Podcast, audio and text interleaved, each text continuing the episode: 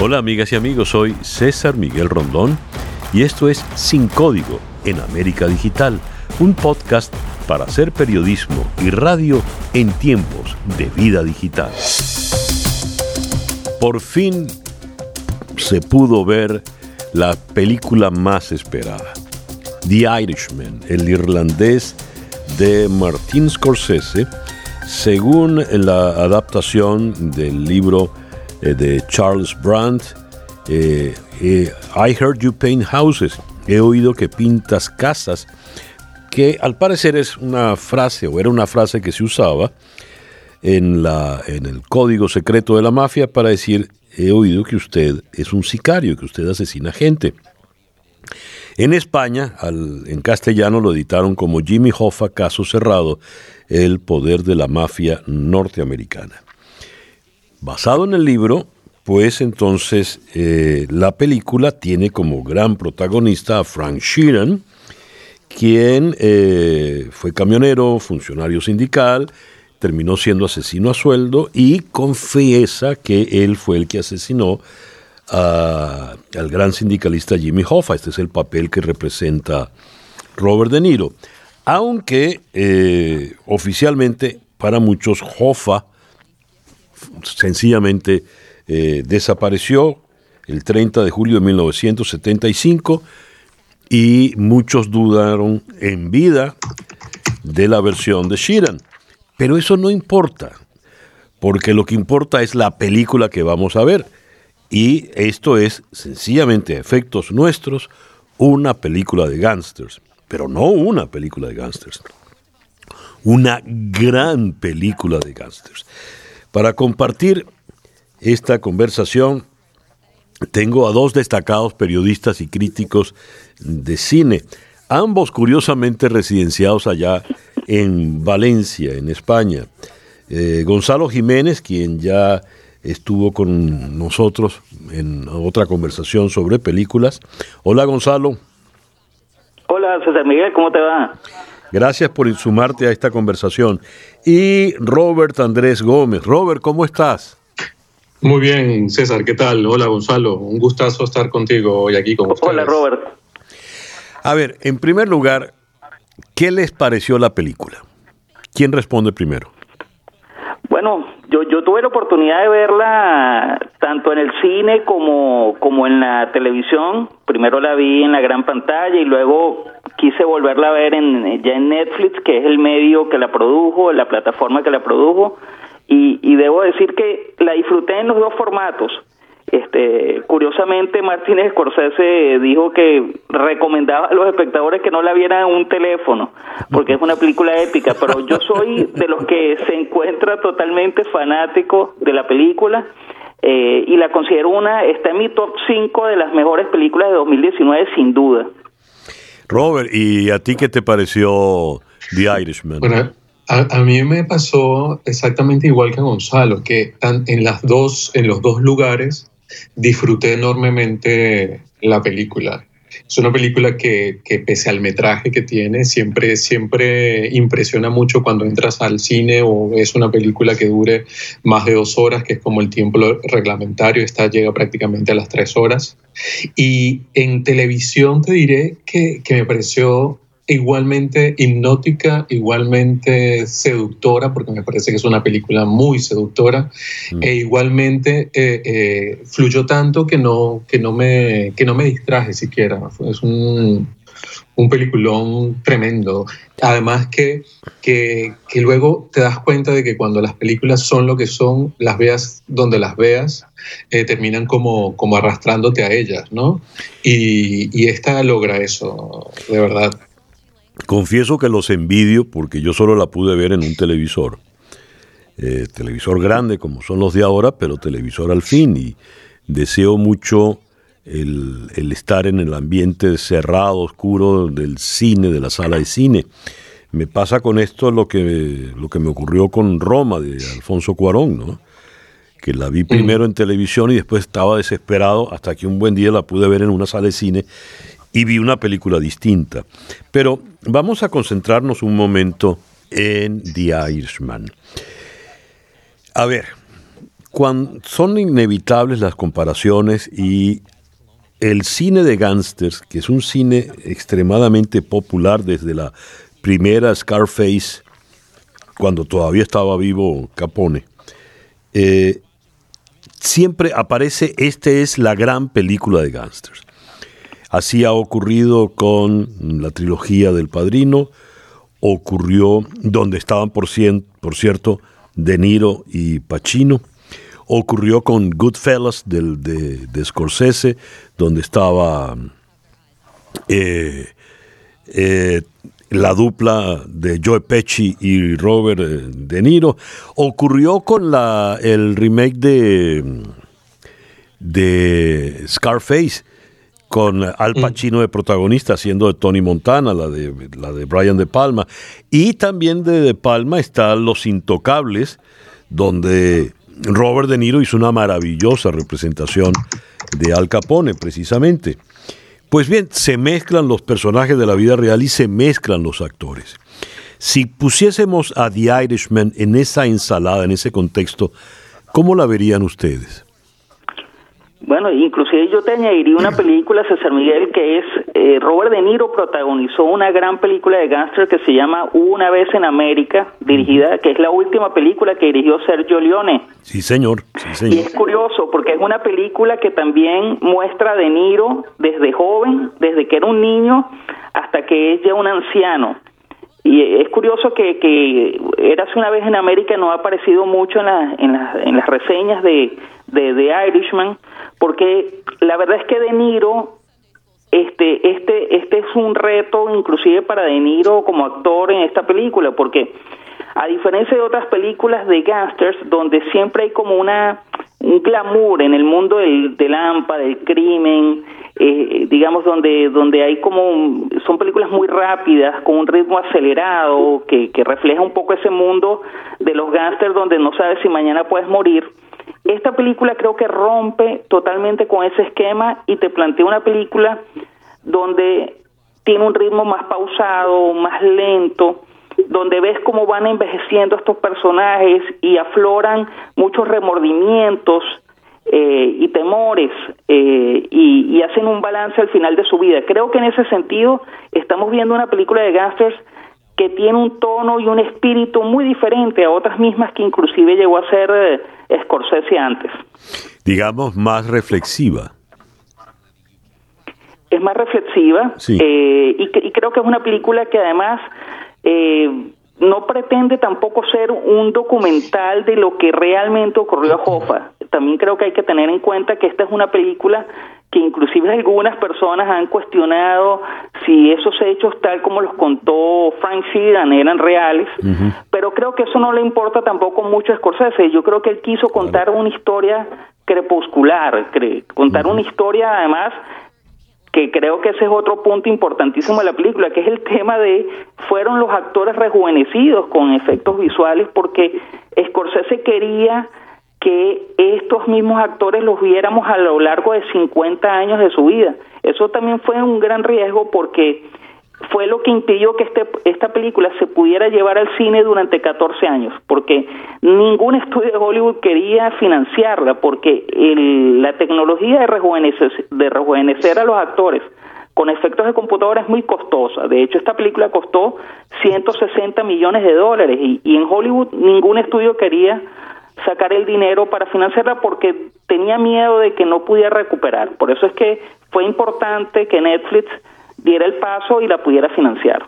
A ver, eh, ya vamos a entrar en el tema del el costo de la película, pero eh, me interesa tu opinión, Robert, sobre esto que asoma Gonzalo, eh, la película de gángster que no está tan volcada sobre la acción, sino está más volcada eh, de manera íntima sobre las reflexiones del, del gángster. ¿Qué opinas de eso? Sí, bueno, fíjate, un poco retomando tu pregunta anterior para hilarla con esta. Eh, yo, yo creo que ciertamente tenemos como ese deseo de, de, de, cada vez que aparece algo, ser los primeros en decretar que esta es la, la gran película de, ¿no? Sí. Eh, creo que es como inevitable. Y, y, en esa maravillosa lista que entre tú y, y Gonzalo han enumerado, pues yo sumaría allí eh, Jungla de Asfalto de John Huston, que me parece una película brutal. Y luego me vendría un poco más cerca con Muerte entre las Flores de los hermanos Cohen, que creo que es una película tremendamente hermosa. Y una que es quizás más ruda, mucho más, más, más, uh, más cruda, quizás porque nos toca muy cerca, que, que se llama Mátalo suavemente de Andrew Dominic con un Brad Pitt que está tremendo, ¿no? Pero eh, recojo el hilo de, Gonzalo y creo que si hubiese que nombrar la gran película, la gran película de gangsters, eh, incluyendo las de Fritz Lang, etc., eh, pues sí, yo me quedo con, con, con Érase una vez en América de Sergio Leone. Creo que es una película increíble, una obra maestra, un canto de cisne brutal, además con aquella banda sonora que prácticamente te sobrecoge. Yo creo que a su manera, Scorsese ha hecho su Érase una vez en América. Es sin duda una película crepuscular, como apunta, como apunta um, Gonzalo, pero además creo que es una, una, una película de amor.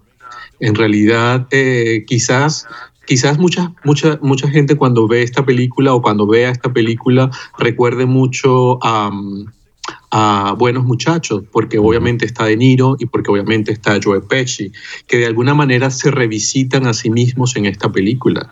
Pero es una película que es mucho más profunda que, que, un mero, que una mera revisitación. Es una película que, que, que rinde una declaración de amor a los personajes y que los personajes también van entendiendo un poco dónde están. Incluso los propios actores establecen una, una, una, mm, un trabajo completamente distinto. Solo hay que ver la mirada, como mira en este momento Robert De Niro en esa película, como mira permanentemente sumergido en el pasado, sumergido en el ayer, y como además es un, un gángster completamente distinto, porque sí es verdad que lo vemos evolucionar desde, desde lo que lo aparente, la evolución de un truán que se convierte en un asesino mayor pero es como un hombre que se deja llevar por, por sus circunstancias, son las circunstancias que le han tocado, ¿no? Y, sientes que estás, estás mirando a un hombre aparentemente normal y no esa gran criatura monstruosa que es. Eh, a mí me parece ese trabajo eh, que ha hecho además, que hay mucho mérito de Steve Salian, el guionista, al adaptar esta película desde ese lugar, creo que hace que además Scorsese consiga otra cosa que a mí me parece maravillosa, que es que siendo el director de cine que es, siendo el maestro de cine que es, y probablemente por eso es un, es un hombre que es capaz de, de ponerse un paso atrás y hacerse completamente invisible en una película que solo desea contemplar mientras está narrando. Sin embargo, hace, logra eh, escenas, secuencias maravillosas. ¿ah? Y, sin repetirse en la película, porque pareciera que está volcando todo lo que ha aprendido, todo lo que ha sabido, todo lo que ha vivido en toda esta gran cantidad, en esta filmografía tan extraordinaria. Eh, ciertamente para quitarse el sombrero. Ahora, me llama la atención, Robert, cuando utilizas la expresión una película de amor. Amor hacia los personajes y el amor que hay entre ellos. Es una película de hombres. Si bien las mujeres juegan un rol importante y hay mucha fidelidad de los hombres hacia ellas, cosa no frecuente en este tipo de películas, lo más, más resalta o más peso lleva la relación entre los hombres, la relación de amistad, de dependencia, de camaradería, de confraternidad. Les hago una pregunta. Hay un dilema, si se quiere, hasta shakespeariano aquí. ¿Por qué Frank Sheeran decide asesinar a Hoffa y no a Bufalino? Bueno, eh, fíjate, hoy, hoy leí un hilo de una cinéfila que se llama Lina Woodhouse, que da, yo para mí dio en el clavo con el tema del amor en la película. En efecto, eh, se ha criticado que en la película las mujeres están en la periferia de la historia y que el personaje de Anna Paquin, que interpreta a la hija de Frank Sheeran, prácticamente no hace sino decir pocas palabras en la película y hay, quienes han criticado que porque ella no tiene una voz más cantante. Pero lo cierto es que, en efecto, la película tiene una, primero una relación de Frank Sheeran con Russell Bufalino, que es interpretado por Joe Pesci, y hay una relación donde, digamos, hay como una eh, fidelidad porque Russell Bufalino, inclusive en el primer momento en el que se encuentran, ayuda a Frank Sheeran a, a, reparar un, camión que se dañó. es, la cadena de la transmisión, le dice. Este, y lo cierto es que luego aparece eh, el personaje de Jimmy Hoffa, con el que también Frank Sheeran desarrolla una gran fidelidad y, y se vuelven muy amigos. Este, de hecho, la hija de Frank Sheeran desconfía mucho de Rosa Bufalino y sin embargo tiene simpatía hacia, hacia, hacia Jimmy Hoffa. Eh, yo creo que, que, ahí hay un tema de las fidelidades y, y como una disputa en quién es quién de quién es quién es el dueño de, Frank Sheeran ambos lo cortejan, ambos le ofrecen, este, digamos, eh, recompensas, ambos están como muy pendientes de él y lo defienden. E, esa, esa, eso se puede, se puede entender como una relación de amor que hay entre ellos. Este, y al final, Frank Sheeran toma una decisión que es se, se compromete con Russell Bufalino, que fue la primera persona que lo ayudó. Es además quien, quien además halaga el tema cuando le entrega el anillo, que es muy significativo, es simbólico, ¿no? Que eh, eh, digamos que es lo que suele hacer una pareja en el momento de casarse ante la iglesia, que es intercambiar las aras, las arras. Y, y eso en cierta manera es simbólico. Cuando Russell Bufalino le entrega el anillo, yo creo que ahí se sella ya para Frank Sheeran lo que era su relación de, de amistad y como de amor filial hacia este patriarca, hasta, hasta este gran mentor. Y en ese momento es donde sin duda él decide que va a, traicionar a, Jimmy Hoffa. Y además, la razón por la que Jimmy Hoffa eh, se deja llevar en aquel vehículo en el que abandona el restaurante una secuencia maravillosa. Parte a su, sí, es porque él ve a Frank Sheeran. Y eso lo sabía Rosa Bufalino cuando le hace todo lo posible para que Frank Sheeran pueda ir a ese sitio para transmitirle confianza a Jimmy Hoffa y que se vayan juntos. O sea que sin duda eh, ese tema creo que es medular para, para lo que quisieron contar los realizadores. Ah, eh, sobre el hablaba Gonzalo Jiménez sobre el comentario de por qué Ana Paquin habla tan poquito lo dicen en la propia película, dice el propio De Niro, Frank Sheeran, eh, mi hija no me habla. Entonces, si todo gira en torno a Frank Sheeran, no hay nada que hablar. Supongo que Ana Pankin hablaría mucho con sus hermanas, pero no con... Robert, eh, me eh, interesa tu, tu, tu, opinión sobre este tema reflexivo, porque esto nos lleva a lo que había comentado Gonzalo al principio.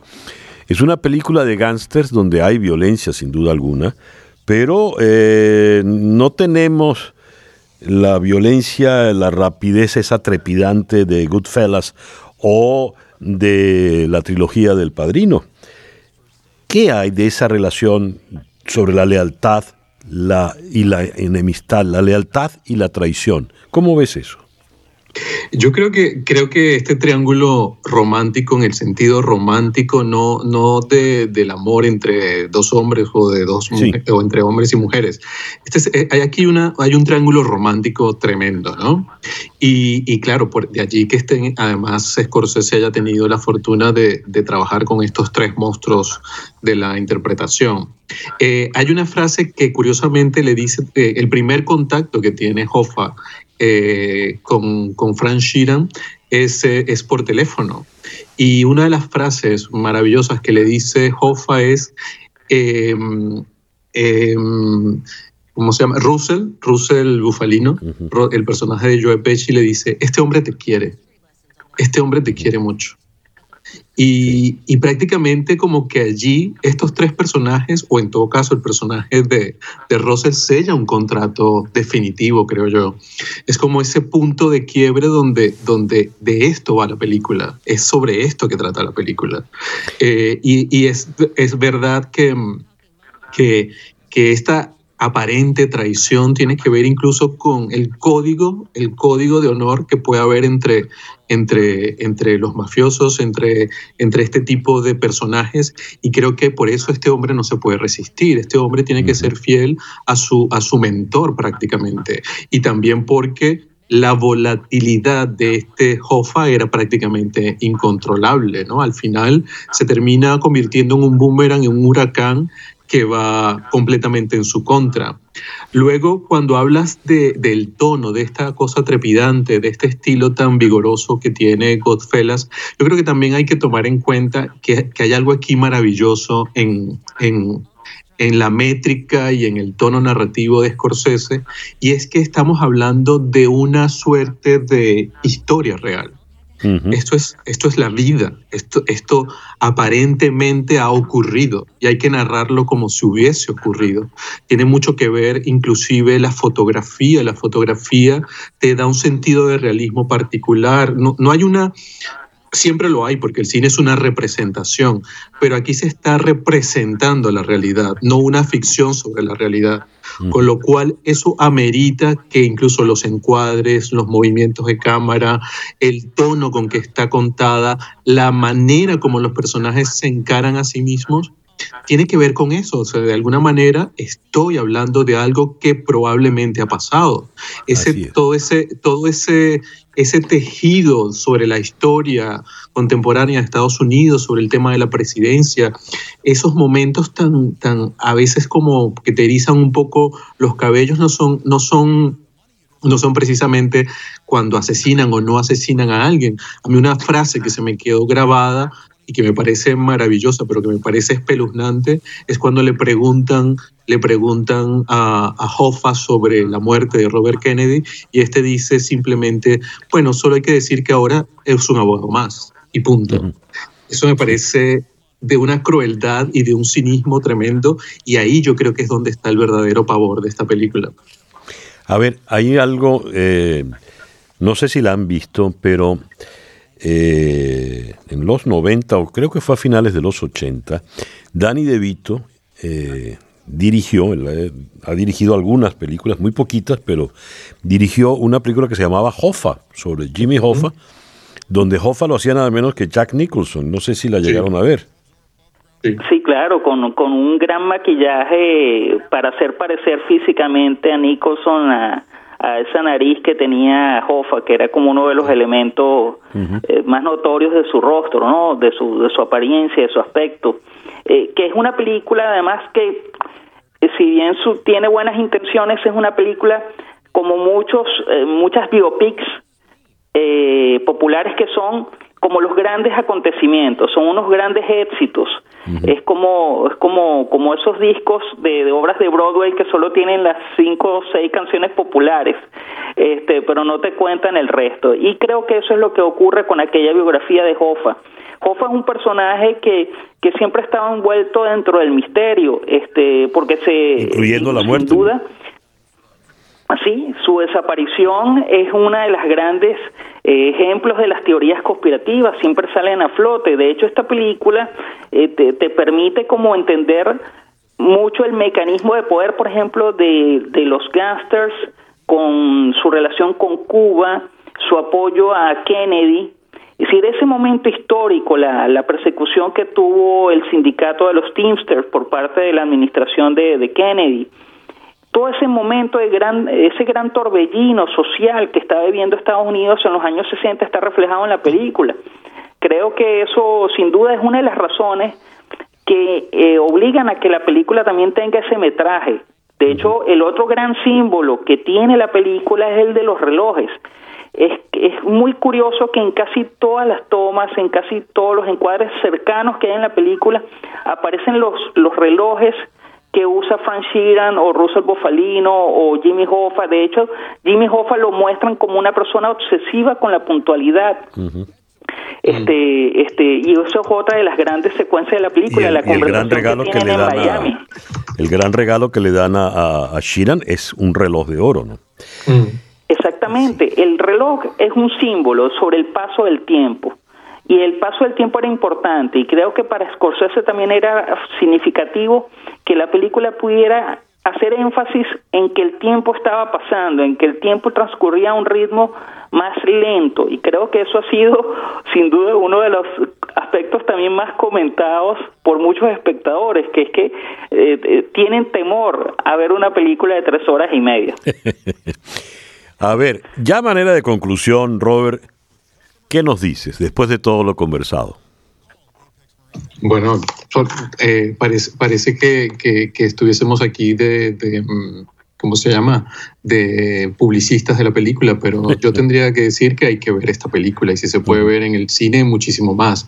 Pero más allá de eso, creo que, creo que hay algo que a mí me, me, genera una gran satisfacción con esta película, tanto como espectador como como seguidor de Scorsese.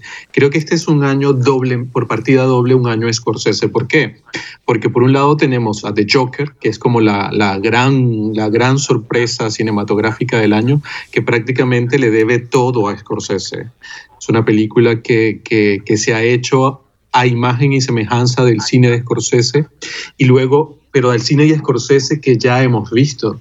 Yo creo que esta película, por mucho que aparezca De Niro, que es el actor fetiche de, de Scorsese, por mucho que volvamos a ver a esta pareja Scorsese-Joe Pesci, por mucho que incluso eh, esté Al Pacino, que ha interpretado, como bien comentaste hace, hace rato, a Scarface en esa nueva mirada que le dio Brian De Palma durante, a, a principios de los 90, muy a pesar de eso, estamos ante una película completamente distinta.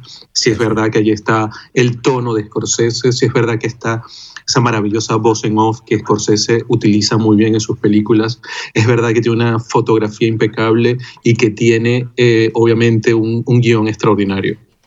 Pero esa mirada, esa mirada de un director que hace una revisión de su propio cine, pero no como la que ha hecho Almodóvar con Dolor y Gloria, o ni siquiera como la que ha hecho eh, Quentin Tarantino con Érase una vez en América. Yo creo que aquí no es una mirada que se regodea en ese, en ese viaje retrospectivo. Yo creo que este hombre además está, está contando también la historia de Estados Unidos desde un lugar oscuro que ha contribuido también a construir un país. Me queda una última pregunta y se la voy a hacer a Gonzalo porque 160 eh, millones de dólares es una cifra escalofriante. En otras palabras, si Netflix no pone la plata, no se hace la película. Que algo parecido ocurrió con Alfonso Cuarón y Roma. Cuarón quería hacer esa película tan tan personal y no, no conseguía el dinero. Eh, ¿Cómo se recupera el dinero? Porque hasta el método convencional es la película ha recaudado tanto en taquilla en el caso de The Irishman, ¿cómo sale la cuenta, Gonzalo? Mira, eh, ese es un punto interesante. Yo creo que no hay manera de recuperar el dinero. Yo creo que Netflix va a perder dinero. En principio, 160 millones de dólares para una película hecha por un estudio de Hollywood tendría que ser una película de superhéroes, eh, este, de digamos de acción como Rápidos y Furiosos. Por eso ningún estudio quería ponerlo, porque recuperar ese dinero con una película lenta, crepuscular, de gangsters, no, iba a ser fácil. Este, entonces, digamos, Netflix, ¿por qué invierte ese dinero? Porque lo que está buscando con esta película son dos cosas. Por un lado, tener el prestigio de una película de Scorsese y poder competir en los premios Oscar. Y segundo, envía un mensaje a la industria y le dice a otros directores, conmigo puedes hacer películas que nadie quiere financiarte. Y yo puedo llevarte a que tú compitas en los festivales y en, y en, la Academia de Hollywood. Creo que ese es el mensaje. Yo creo que Netflix sabía que no iba manera de recuperarlo. De hecho, es una película que se pudo ver en pocas salas de cine y luego Netflix hasta ahora no ha revelado cifras de audiencia, de cifras de, de gente que ha visto la película, que a veces lo hace con algunos títulos, pero en el caso de The Irishman no lo ha hecho, cosa que también ha despertado sospechas. Bueno, ¿será que hay poca gente que la ha visto o gente que la empezó a ver y la dejó? Lo cierto es que yo creo que la razón para Netflix es quiero ganar un Oscar. Muy este, de hecho, el primer teaser que tuvo The Irishman fue hace un, eh, fue a principios de año cuando se entregaron los premios Oscars este, en los que ganó este, The Green Book. Y en eso, cuando cerró la, la, emisión del, del programa de la gala, fue cuando lanzaron el primer teaser. Entonces, yo creo que desde un principio Netflix ha, ha querido y ha apostado porque esta película le permite obtener un número importante de nominaciones y al menos tratar de conseguir el Oscar a Mejor Película. Creo que con eso se haría pagado Netflix. Dos magníficos eh, comentaristas críticos de cine, ambos en la ciudad de Valencia, así que pueden irse desde ya a comer paella. ya no Gracias, César Miguel. Muy bien. Gracias, Robert. Gracias, Robert. Un abrazo, que estén muy bien. Y bien, así hemos llegado al final de nuestro podcast por el día de hoy. Esto es Sin Código en América Digital, un podcast para hacer periodismo y radio en tiempos de vida digital.